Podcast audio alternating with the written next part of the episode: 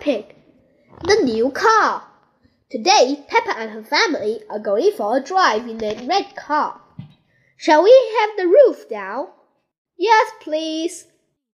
Peppa and George love their car. Everybody ready? Ready. Then let's go. I love our car, and our car loves us too, don't you? Beep beep. Oh dear, the car does not sound very well. Hmm.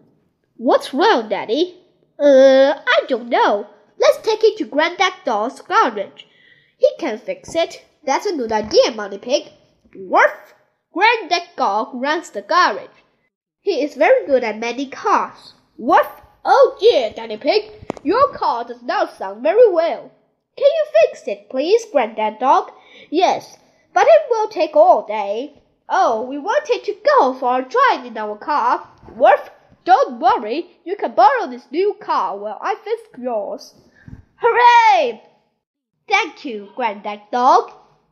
Would you like the roof down? Yes, please. I'll just press this red button. What a clever car! Wow! Woof! When you come back, I will have fixed your car. Thank you, Granddad Dog. Goodbye. Goodbye. Bye bye. Goodbye. Woof! Peppa and her family like the new blue car. There are so many buttons in this new car. What does the green button do, Daddy? Let's see. Magic windows. Make the magic windows down, Daddy. What does the blue button do?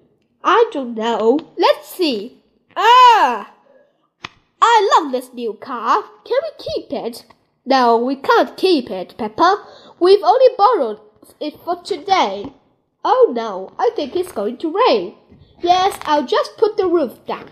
Now, which is the button to close the roof?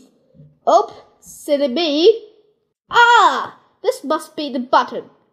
Ah! The new car has spoiled Daddy Pig with water. Silly Daddy. That's not the roof. This button. Oops, not that one.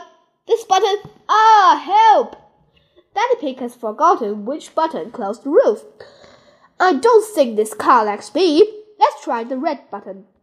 Hooray! But now it stopped raining. Can we open the roof again?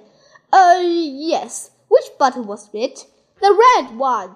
Hooray! Granddad Dog has fixed the car. Your car is fixed. Hooray! Thank you, Granddad Dog, and keep the change. Thank you, Daddy Pig. Woof! Goodbye! Goodbye! Bye bye! Ah, it's good to get our old car back again. I like the new car, but I like our old car better. And I think our old car like us too. Don't you? Beep beep. The end.